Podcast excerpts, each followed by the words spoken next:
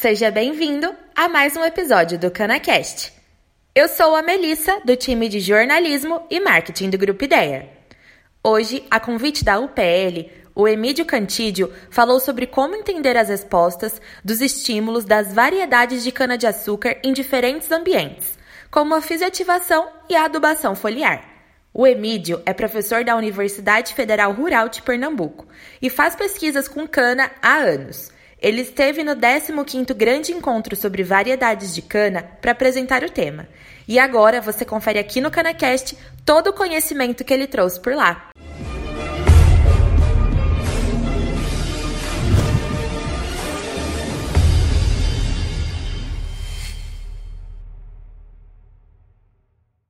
Bom, eu estou falando em tecnologia porque a nossa próxima palestra nós vamos ver como funciona a fisioativação em cana-de-açúcar. Prestem bem atenção nessa palavra, fisioativação em cana-de-açúcar. E as diferentes variedades entre as diferentes. Desculpa, as diferenças entre as variedades, entendeu? Esse tema é novidade, é um negócio super legal. E quem vai falar disso, né, a convite da UPL, é o doutor Emídio Cantídio, da Universidade Federal de Pernambuco. Acho que vocês já conhecem ele, porque ele, ele faz pesquisa com cana há muitos anos. O professor Emídio é engenheiro agrônomo, mestre em ciência do solo pela Universidade Rural de Pernambuco, onde ele é docente e pesquisador. Tá certo? Ele também é doutor em solos e nutrição de plantas pela Exalc. Muito bem, vamos fazer o contato direto agora com o professor Emídio. O professor Emídio já está online aí, gente? E aí? Pronto? Beleza? Alô, professor, tudo bem? Tá me ouvindo? Tudo bem? Vamos pôr mais som aí, por favor, eu não estou ouvindo o professor. Um momentinho, professor Emílio. Pronto, vamos lá então. Professor, vou deixá-lo à vontade, porque o tema de sua palestra é extremamente interessante. Eu tenho certeza que vem muita novidade por aí. Fique à vontade para fazer a apresentação. É, assim que terminar, eu volto para a gente fazer um encerramento. Tá bom? E muito obrigado por atender o nosso convite, por, por se prontificar, trazer o avanço que você está tendo em suas pesquisas aí na Universidade Federal de Pernambuco. E vamos ver, né? Se Deus quiser, quem sabe nos próximos eventos, o senhor vem pessoalmente aqui, queremos tê-lo aqui conosco, tá bom? Ok? Fique à vontade agora. Veja se o som está saindo legal, viu? Ele está na linha, certo? Então fique à vontade, professor. Até já. Pessoal, primeiramente, obrigado pela, pelo convite, né? De toda a equipe da, do, do Encontro Variedade 2021.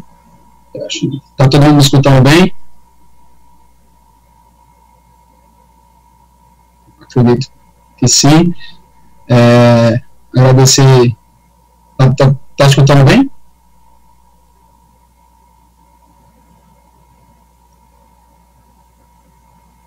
Outra vez? Ok. Espera um pouquinho, tá dando um probleminha no som. Tá tudo certo? Professor, desculpa, eu, nós tô, precisamos eu, eu não estou escutando, o retorno. Precisamos ajudar, ajustar o retorno. É, qual é o título de sua palestra, por gentileza? Só para a gente ajustar o retorno. Fisioativação? É fisioativação. Muito bem. Não tem açúcar, ok diferença entre as variedades. Pronto, peço desculpa pela interrupção. Pode continuar. Acho que tá, tá todo mundo escutando bem agora. Só me dar um, um aqui para poder colocar a apresentação. Pode, pode continuar, professor, tá tudo ok. Ah, então tá ótimo. Então, primeiramente, agradecer né, a todos. Vou iniciar aqui a, a palestra. Ok. E agradecer ao PL pelo convite, agradecer a toda a equipe que faz o 15º Encontro de Variedades sobre variedades de cana-de-açúcar. É, o tempo realmente é um pouco curtinho, então tentei enxugar ao máximo e ser bastante objetivo para que a gente possa discutir esse, esse tema, a, fisioativação ou a bioestimulação é, não é nada muito novo, mas a gente vem tentando trazer o máximo de informações possíveis para é, conseguir o máximo de resposta. E isso vem do entendimento de como essas variedades de cana-de-açúcar elas respondem a esses diferentes estímulos. Né?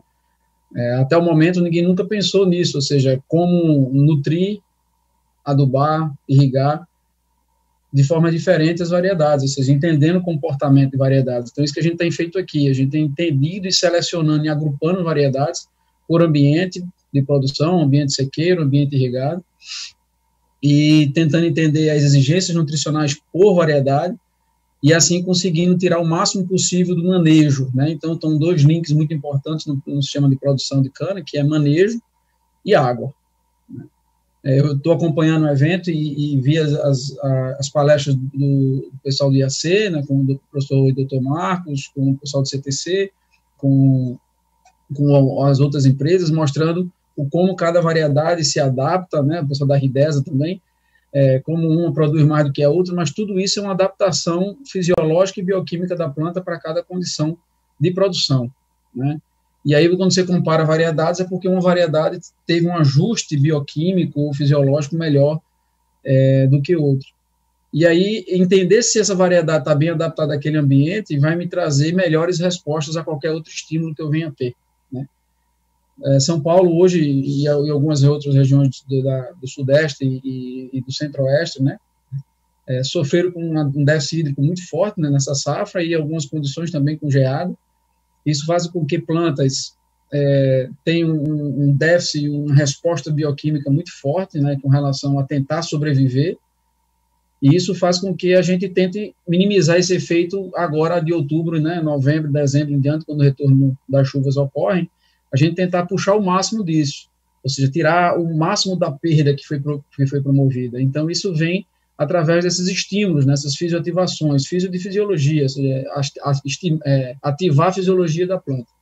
E aí eu vou tentar passar um pouquinho para vocês sobre isso, ou seja, como é que a gente tem conseguido identificar as variedades e mostrar a vocês que esse cuidado de selecionar variedades em função do ambiente, entender como ela se desenvolve é importante para você tirar o máximo possível daquele seu estímulo. Ou seja, hoje a gente faz uma coisa padrão para todo mundo e esquece que variedades têm respostas diferentes a estímulos, tá?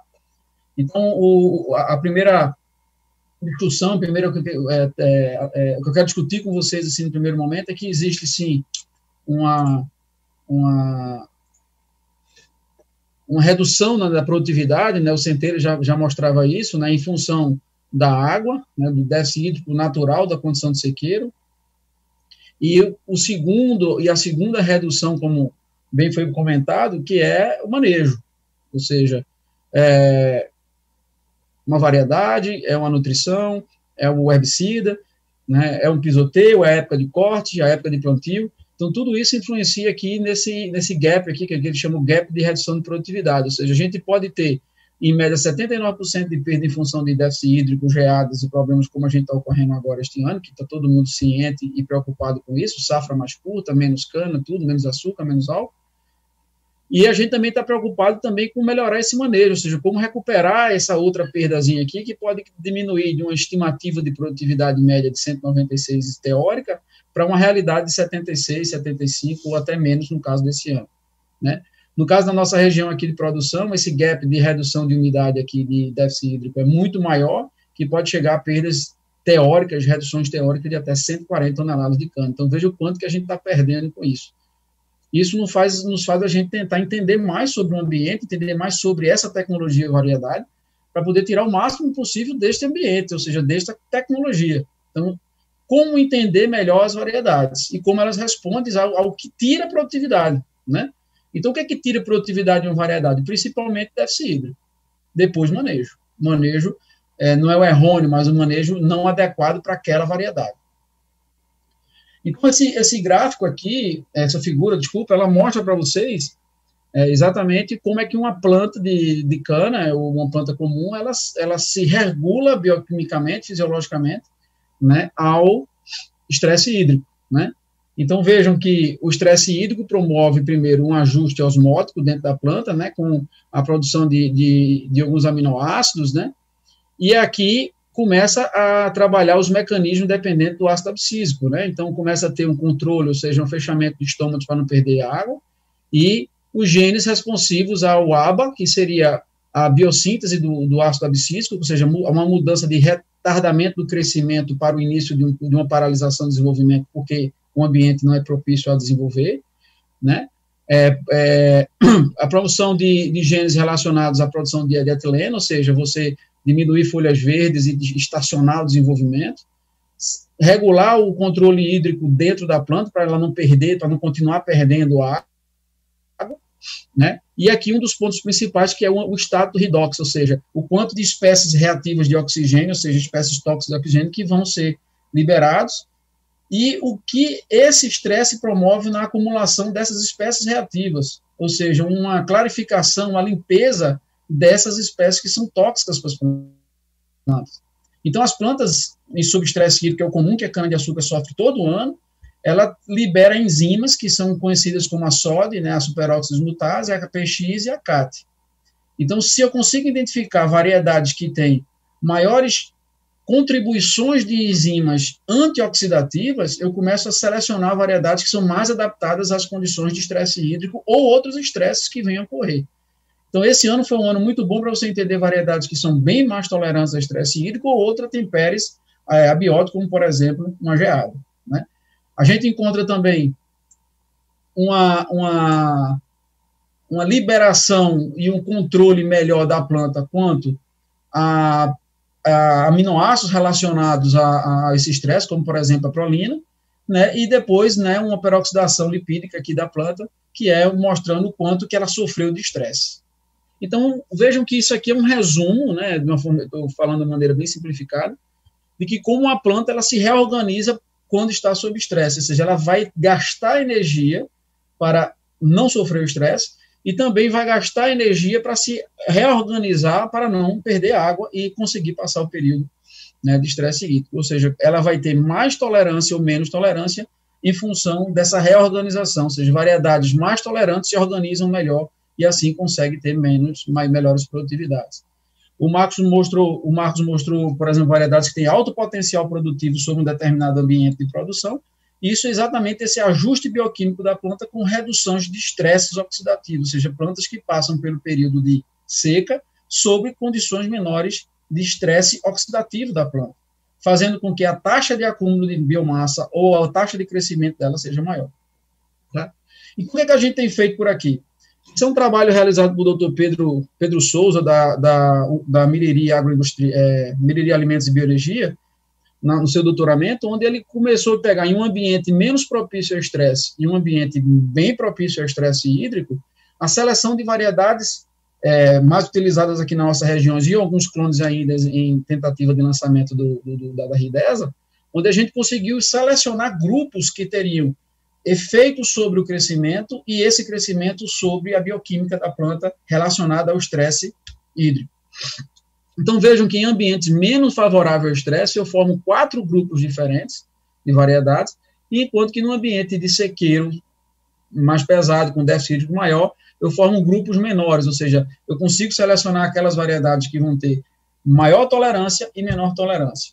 O que que isso, na prática, nos traz? Isso nos traz o seguinte, isso nos mostra, por exemplo, no ambiente irrigado, a identificação de um grupo de variedades em que eu tenho taxas de crescimento maiores, que me promovam, por exemplo, as variedades do grupo 4, que me promovam maior desenvolvimento e identificação, que para aquele ambiente irrigado elas seriam as melhores.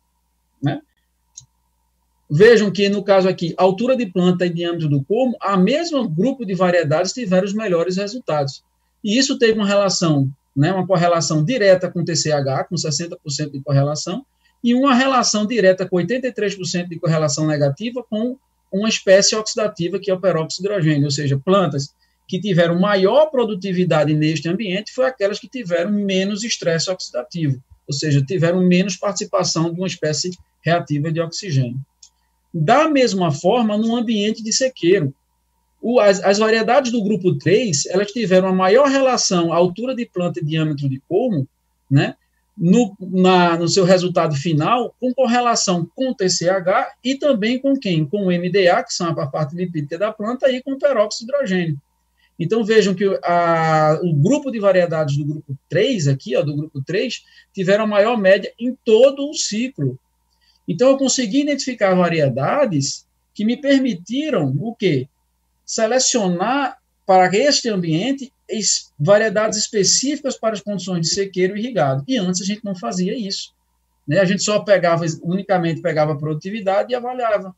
Mas o que, que a gente está fazendo? A gente está selecionando e agrupando variedades estatisticamente, com métodos conhecidos, em função do que é o objetivo que a gente quer.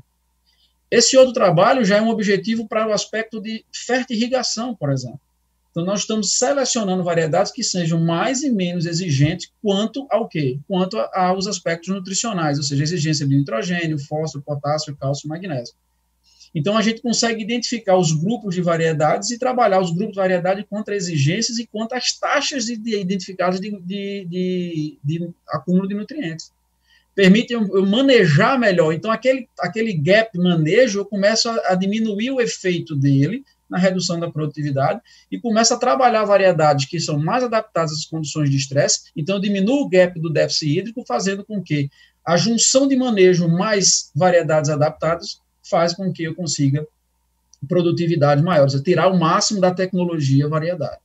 Então veja quanto como esse, essa, essa ideia de você entender mais sobre a variedade fisiologicamente, bioquimicamente nutricionalmente me permite eu selecionar variedades mais adaptadas para aquela condição ambiental e não unicamente fazer os testes né, gerais e, e, e, entender por que, que produ e não entender por que, que produziu mais ou menos.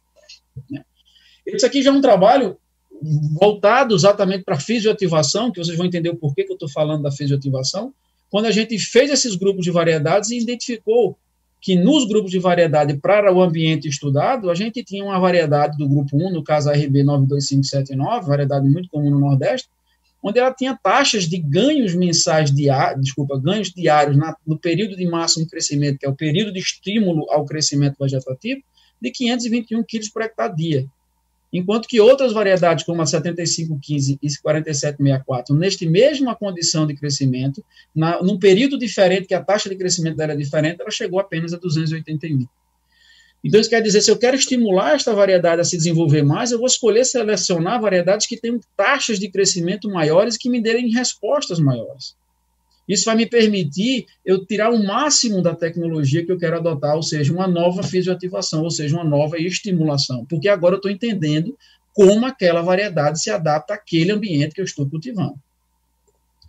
E aí vejam que interessante, quando a gente ah, faz uma comparação entre, entre as variedades mais antigas cultivadas aqui na nossa região, na condição de sequeiro irrigado, vejam que a média geral aqui, a gente teria aí uma 79, 10, 11 com 71, e quando eu jogo uma irrigação, seja um ambiente completamente diferente, ela produzir mais, produz. Mas quando eu comparo este ganho de produtividade com o RB 92579, veja que aqui é 155 de limite de produtividade estimado, e aqui ela vai para 255. Então, eu estou falando aqui de 26 toneladas de pó por hectare para 43 toneladas de pó por hectare. E aí isso, isso, esse resultado é devido porque a eficiência de uso de água de uma variedade como essa aqui né, é mais de 80 quilos por hectare por milímetro aplicado. Então vejam como é importante a gente selecionar não unicamente a variedade, mas entender o porquê que esta variedade ela responde mais àquele ambiente. E aí toda essa, essa ideia de trazer essa, essa separação e agrupamento de variedades ela serve para os estímulos que a gente faz num período de crescimento, ou seja, serve para o período que a gente vai estimular com, por exemplo, adubação foliar ou com a utilização de bioestimulantes ou fisioativadores. Por quê? Vejam esse exemplo. Eu tenho aqui três variedades que foram trabalhadas no mesmo solo, no mesmo ambiente, na mesma época, na mesma idade, né? Um trabalho que a gente é, desenvolveu em condições práticas de, de estudo, e a gente tinha diferentes produtividades finais após a estimulação, após o uso do, da, da fisioativação. Então, o que, que ocorreu? Por que, que uma variedade produziu mais do que a outra? Ela tinha a mesma idade, ela tinha a mesma condição, então ela tinha a mesma condição hídrica, tudo igual. Por que, que eu, eu vou ter respostas positivas de ganhos de 11 a 18 toneladas numa VAT 9212 e na UPR 02176 eu tenho uma queda de produtividade? Por que, que isso está acontecendo? Né? E aí isso faz com que a minha tecnologia de uso de bioestimulação foliar saia de números altos de ganhos para números médios de 4 toneladas, porque eu fiz esse estudo, eu usei, eu financiei, eu gastei recurso em variedades que não eram responsivas a este estímulo. Entendem? Então vejam como é importante a gente começar a pensar na variedade e entender se ela é ou não responsiva a estímulos. Né? Se ela é ou não responsiva à nutrição foliar ou à fisioativação. Então, para trabalhar isso, a gente precisa entender o que, que acontece na fase de máximo crescimento. Estou falando aqui de uma fase de estímulo ao crescimento, não a maturação, mas de estímulo ao crescimento, onde envolve, se envolve dois hormônios principais, né, nessa fase aqui, que é a auxina e a giberelina, e aí são focos diferentes de atuação, são objetivos diferentes de atuação, onde quando eu quero um alongamento de entrenó e números maiores de entrenós, ou seja, divisões celulares maiores, eu trabalho muito com ácido giberélico mas eu não posso deixar a base auxínica para poder regular a planta a nível de equilíbrio hormonal, principalmente que eu estou saindo de um período de déficit. Ou seja, a planta ela está se organizando a nível hormonal, a nível fisiológico, então eu não posso apenas dar um único nutriente, eu tenho que estimular um determinado nutriente para inibir a produção de outro. Então, é, trabalhos já antigos, de, 2000, de 2007, já nos mostram isso. Vejam que plantas que têm é, estímulos altos ao, ao, comprimento, né, ou seja, ao desenvolvimento do entrenó, elas também têm altos níveis de, de ácido giberélico e o ácido indolacético, né, uma auxina. E este ganho do, do comprimento do entrenó, na mesma planta, responde à produção de biomassa de colmo. Então, plantas de alta produção de biomassa de colmos têm alto crescimento de, de, de entrenó, né? ou seja, alturas e comprimentos altos, e alta produção de ácido giberélico e auxina. Então, isso me faz dizer o seguinte, tá, então se eu quero estimular uma planta, eu tenho que ter uma boa regulação hormonal de auxina e de giberelina, né, ou ácido giberélico, tá? Então, o que seriam esses, essas fisiologias de estímulo fisiológico ou a fisioativação? Nada mais é do que a utilização dos chamados fito-hormônios ou precursores dos, fito, dos fito-hormônios, que são compostos que são sintetizados na própria planta em função de estímulos ambientais e nutricionais. Então, quando eu faço uma adubação foliar, ela estimula algo hormonal na planta. Ou quando o ambiente é propício, como a gente viu, estimula uma determinada produção de hormônio na planta.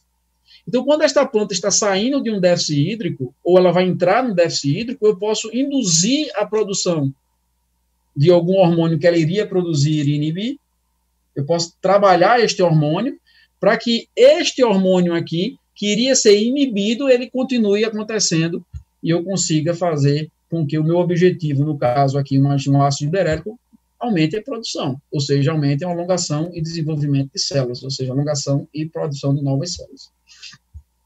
E está muito claro nesse trabalho, né, é, de maturação de cana-de-açúcar, que, que envolve os hormônios, onde ele mostra que na época de maturação de cana-de-açúcar, vejam que eu tenho um aumento da produção de ácido abscísico, e esta, este aumento da produção de ácido abscísico inibe a produção de auxina, gibirelina e citocinina. Então, isso faz com que eu não tenha ganhos nesses hormônios, porque esses hormônios não estão relacionados à maturação. Da mesma forma, se eu adicionar uma gibirelina neste ambiente aqui, ele vai inibir a produção de ácidos relacionados a o ácido abscísico, como também a produção de etileno na planta, que está relacionada à maturação. Então, a gente pode, como técnico, pegar uma variedade que tem uma alta taxa de crescimento, que está adaptada, e estimular ainda mais a produção de hormônio nela com os fisioativadores e os bioestimuladores, fazendo com que eu tenha ganhos maiores de produtividade. Tá? Então, veja o que, a gente tem conseguido aqui. Os resultados práticos nos mostram exatamente isso. É, quando eu pego um, uma produtividade média de áreas onde eu fiz o controle sem aplicar nutrientes, adubação foliar, fisioativação, precursores hormonais em plantas, e quando eu juntei os dois, ou seja, adicionei o estímulo nutricional mais o hormônio, mais o estímulo hormonal, vejam que eu consegui uma produtividade maior. Mas o mais importante disso não é a produtividade final, porque isso vai depender daquele ambiente médio que eu tive, os ambientes e as variedades que estavam ali, entenderam? Porque a gente viu que a variedade influencia. Mas quando eu fiz isso, eu, eu mensurei o ganho de TCH ao longo do tempo, ao longo do dia da aplicação até o dia da colheita. E vejam que nessas áreas onde a gente fez essa aplicação, o controle apenas ganhou 6,5 E as áreas em que a gente fez a nutrição, a gente ganhou 14 toneladas do dia da aplicação até a colheita. E a fisioativação estimulou em 18 toneladas, e a junção dos dois em 20. Então, o que, que aconteceu? Eu consegui equilibrar a produtividade de áreas de baixa produtividade com áreas de alta produtividade, utilizando os nutrientes e as fisioativações. Então, vai ser sempre que a gente vai utilizar nutriente mais ativador, depende, depende do quê? Do meu diagnóstico nutricional. Se meu ambiente está rico, se minha planta está bem nutrida, eu vou trabalhar só com estímulos, porque eu já existe o estímulo nutricional na planta. Então, eu vou trabalhar com estímulos hormonais, tá? Então, isso vem nos trazendo respostas, esses dados vêm nos trazendo direcionamentos de como melhorar e potencializar ainda mais resultados de anos ruins e anos bons. Vejam, nesse caso aqui, com o uso dos produtos da UPL, como o Biozime, que é um precursor hormonal dos três hormônios, mais um CAFOL, que é potássio, com um precursor de gibirelina, e o, e o poliquelboro, que é o boro, que era um problema regional, mais um controle da qualidade da folha, ou seja, um controle fitossanitário, a gente conseguiu uma média na testemunha de 15 centímetros e comparou aqui com 24 centímetros a mais. Ou, desculpa, 24 centímetros de ganho de média. Então, a gente conseguiu esticar essa planta e fazer mais entre nós. Este resultado ele é avaliado por números. Os números nos mostram que a gente conseguiu, em média, no final do ciclo, de 2,6, no final do ciclo, 3 entre nós a mais, ou 30, né, 29,8, 30 centímetros a mais. No período de 0 a 45 dias após a aplicação, ou seja, no período de formação das novas folhas. Formou-se as novas folhas e eu não fiz a aplicação, eu já não tenho mais ganho. Então, isso me mostra que a minha planta é extremamente responsiva a esses estímulos. Se eu tivesse estimulado novamente aqui com os precursores hormonais e com nutrição, eu teria provavelmente um ganho muito maior. Né? E aí a gente começa a entender que esses estimulantes, sejam eles precursores ou sejam eles o próprio hormônio, como existe no mercado, eles vão nos trazer este benefício de a gente conseguir fazer com que os estímulos bioquímicos e fisiológicos das plantas sejam estimulados, inibindo hormônios que iriam retardar o crescimento e estimulando hormônios que vão estimular o crescimento. Isso é comprovado com este resultado, né, onde a gente encontra é, nessas áreas que a gente faz a bioestimulação, resultados médios de uma unidade de produção aqui da, da região, onde a gente tem as, as, áreas sem produção e com a sem a bioestimulação e com a bioestimulação. E esses ganhos chegam a 22, 18 e 4, ou seja, uma variação aqui, e essa variação é em função da variedade que eu mostrei a vocês, com média de 15 aonde essas médias poderiam ser muito maiores. Então vejam quanto é importante a gente entender a variedade e o ambiente em que ela está alocada. Na prática, como é que essa, essa estimulação foliar ajuda quando ela é feita da forma correta? Vejam, na safra 2020 e 2021, a gente teve uma seca muito forte aqui, né, a safra passada para esse ano.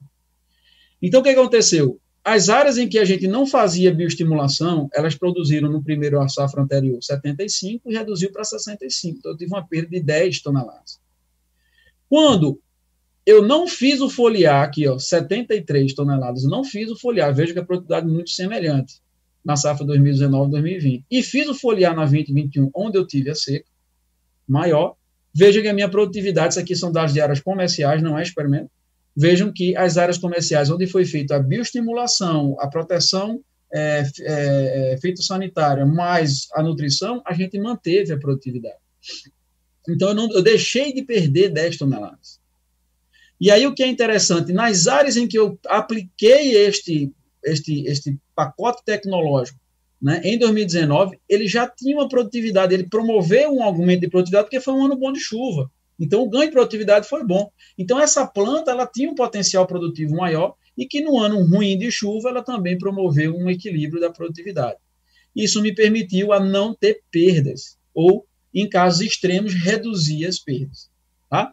Então, vejam quanto é importante a gente entender o que está fazendo, selecionar as variedades mais responsivas e os ambientes mais responsivos para esses níveis de tecnologias que a gente tem obtido. E assim a gente começa a acertar mais e diminuir a variabilidade dos resultados das aplicações de foliagem. Tá? Meu tempo é curto, a gente teria muito mais coisas para conversar, mas eu agradeço a, ao convite, né, da, da do, do, evento, ao convite da UPL, de poder passar aqui para vocês o que, o que, a gente está trabalhando e direcionando aqui para nessa linha de produção. Muito bem, muito bem. Eu acho que ficou muito claro, professor Emílio. Parabéns. Que pesquisa bacana. Que coisa legal. É a primeira vez que eu vejo isso em cana-de-açúcar, eh, onde você tem condições de monitorar o estado fisiológico da planta e, através do biozyme e outros estimulantes, fazer essa cana produzir mais, aproveitar melhor as condições em que elas se encontram. É, é um trabalho que, é, olha, para falar a verdade, é, é bastante original, pelo que eu estou vendo. E vai dar, assim, para a gente aprender muito com isso. Imagina fazer isso em todas as variedades, a gente conseguir fazer isso, de acompanhar é, respostas de variedades a partir do seu método. Eu, inclusive, quero conhecê-lo melhor, porque é um método, acredito que é laboratorial, né? Para você medir o estado fisiológico da planta, não é? E aí você fica sabendo é, até depois o, a resposta de diversos produtos, diversas variedades.